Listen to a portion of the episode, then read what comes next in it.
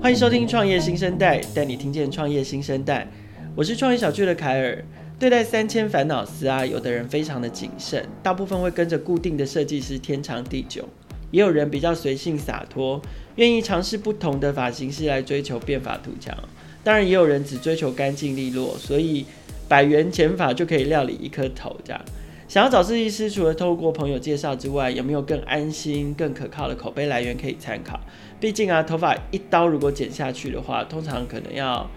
一个月或者是好几个月才可以长回来。今天的创业新生代要带大家认识，在二零一六年创业，但是他们去年就开始损平喽，同时也顺利获得 Pre-A 轮资金的美发设计师预约平台美配 Style map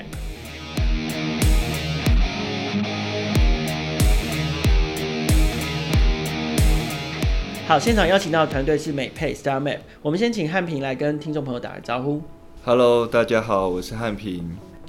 汉平，我知道你自己是自工背景，你怎么会想做美发这个题目？哦，这其实我觉得是一连串的巧合，因为我本身就是蛮在意发型师的人。那因为之前刚毕业到主科工作的时候，也有蛮多就在 Google 上面搜寻新的发型师的经验。但是呃，发现网络上关于这个发型师的相关参考资讯是还蛮少的。好像那个时候大部分都要看部落格。对，看部落格，然后大概好不容易只能好不容易才找到有一两个部落格有写，然后写的也不是很清楚这样子。对，对，那但是真正让我想到做这个题目的话，其实是二零一三年的时候，就是有一个美发沙龙的 APP 的委托案。因为当时就是有蛮多沙龙店家，他告诉我们说，他希望做一个 APP，就是可以让他们放上发型作品，然后给消费者参考。其实我当时是觉得这个想法还蛮有趣的，就是。所以你那个时候在接案公司上班？没有，没有，我自己业余的时候有在接，有接到这样的。那时候我还是有在主科上班。对对，然后那因为我职工背景嘛，所以我会写为 App 或 App 这样子，所以有有那时候还蛮多案子会委托我们做。那这个东西是我是觉得还蛮有趣，因为。呃，过去其实我不知，其实我完全不知道发型师他其实会拍发型作品这件事情。对，对，那但是所以我也很好奇，那到底会不会有真的消费者会去看发型师的作品？那但是这个 APP 上架以后，就是还蛮意外，就是被 Google Play 就是精选出来，就放在首页推荐，所以它很快就是有超过十万的下载，而且那个下载的使用者都是给我们非常好的评价，几乎都是五颗星。所以，但但是，而且后面就会发生一个，我觉得也是我意想不到的事，就是说，就是每天都会有一堆发型师就联系我们，就是询问我们要如何加入这个平台。所以这也是我发现了这个消费者跟发型师两端有这个共同的需求，所以才开始去思考说，哎，我可不可以做一个，呃，发型师他可以自己就上传作品，然后发消费者也可以很方便的去搜寻发型师作品的一个美合平台，来满足这两端这样子。所以那个时候，你们二零一六年八月就正式上线 Style Map 这个这个 app 嘛？对。那呃，到现在就是它的成长过程是什么？因为我会很好奇，就是说，刚刚听起来好像呃类似的服务一推出来之后，就主动吸引了蛮多的设计师的。那你们是怎么相对累积足够的设计师啊？然后我知道你们也做内容，内容可能是要吸引设计师来贡献的。然后还有，当然最重要还是消费者嘛。那这中间有什么转折？还有就是，呃，不，无论是设计师或者是用户，这些数累积的数据，能够稳定向上的那个那个关键点是什么？你们做对了什么事情？你觉得？OK，就是像刚刚说，二零一三年那个美发沙龙的 APP，其实当初做出来虽然有很多设计师询问，可是它毕竟不是一个发型师用的 App。那那那时候，因为我本身也有一个蛮好的工作，所以。其实那个 app 大概 run 大概不到一年，我们就就先关掉了。对对，因为也没有再也没有再继续收费，所以呃，就是当时就是说呃，有一些呃，就是说哦，就是说我们后来后来啊，就是我在二零一六年、二零一五年底，其实就开始思考说，哎，当初做这个 app 好像蛮可惜的，就是这这个需求就是好像一直都没有人做，就没有人去满足它。所以后来我就是找了一些，呃，之前就是跟我一起弄这个 app 的的人，然后就是一起来做这这家公司这样子，想说就是想要专心把它做大。那其实，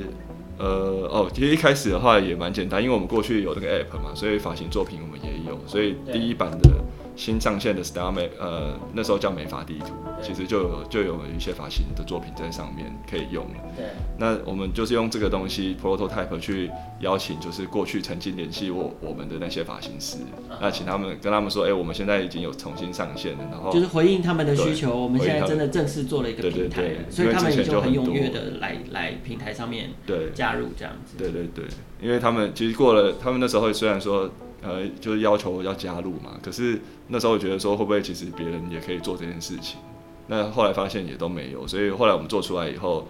那些发型师就开始来上传作品这样子，所以我们就开始有，呃、欸，一直都有一些新的发型作品内容产生。那那个爆发点在哪里？就是哦，对，这个其实。虽然说有新作品产生，但是再来就是说怎么让消费者去看到这些发型师的作品。那这个其实我们这边卡住蛮久的。那但是因为我本身是写程会写程式嘛，所以我还是会不断的去优化平台，就是还是会发现有一些消费者就不知道从哪里发现我们的网站跟 APP，然后真的跟设计师去媒合成功。那我觉得转折比较大的是我后来跑去参加呃第十四届 AppWorks 加速器。对。那那时候他们帮我介绍另外一个创办人是 Wedding Day 创办人钟尚志，然后他就很佛心的花了十分钟教我，就是说要怎么去看消费者从 Google 什么关键字找到我们。那所以还有要怎么优化这个 SEO。那那个十分钟过去以后，就整个方向知道以后就很快，因为我们就开始知道平台可能有哪些不足的地方要去优化。了解，所以有点像是说，创业初期你们比较重视在技术端，比较重视在给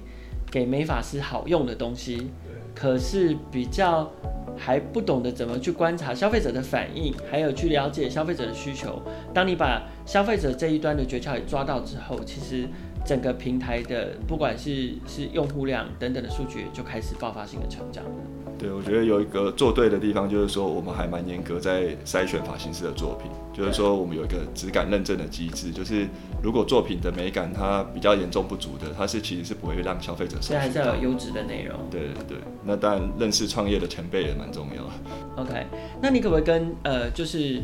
呃，可能第一次听过你们你们产品的听众稍微介绍一下，主要就是说目前美配提供给美发设计师还有消费者。哪一些重要的功能还有服务项目？OK，现在就是我们是可以让消费者他去用各种条件去搜寻设计师他最新的发型作品，比如说你可以根据地点、价位、性别、发长、脸型、发质等等，就是各种条件。那呃也可以去参考设计师的作品集，然后还有就是顾客评价。那呃。在你在平台上如果找到喜欢的设计师，也可以直接在平台上私讯，所以你也不用每个设计师都去加赖去咨询。这可以联系。对，可以直接就是私讯联系。那再来就是说，呃，你也可以看到设计师的休假空档时段，所以随时你都可以跟设计师预约你想要的服务的时间。OK，所以可以预约。对。Okay, 那到现场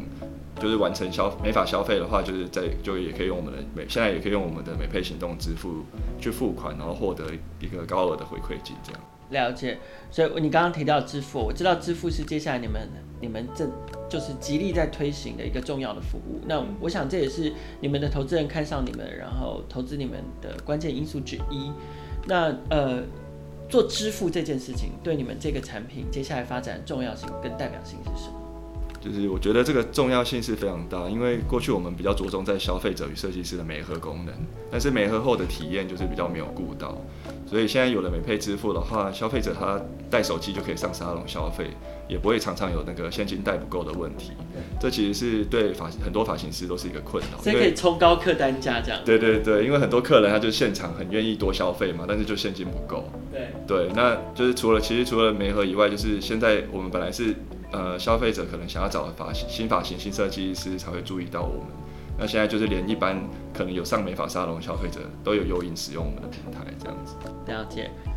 我我我有曾经看过你在创梦世纪影音采访里面提到说，钱要存够再来创业，第一次创业就当做缴学费。为什么你当时会这样说？对，因为其实创业以后，我真的觉得要天时地利人和，因为就是感觉创办的什么东西都要学会。然后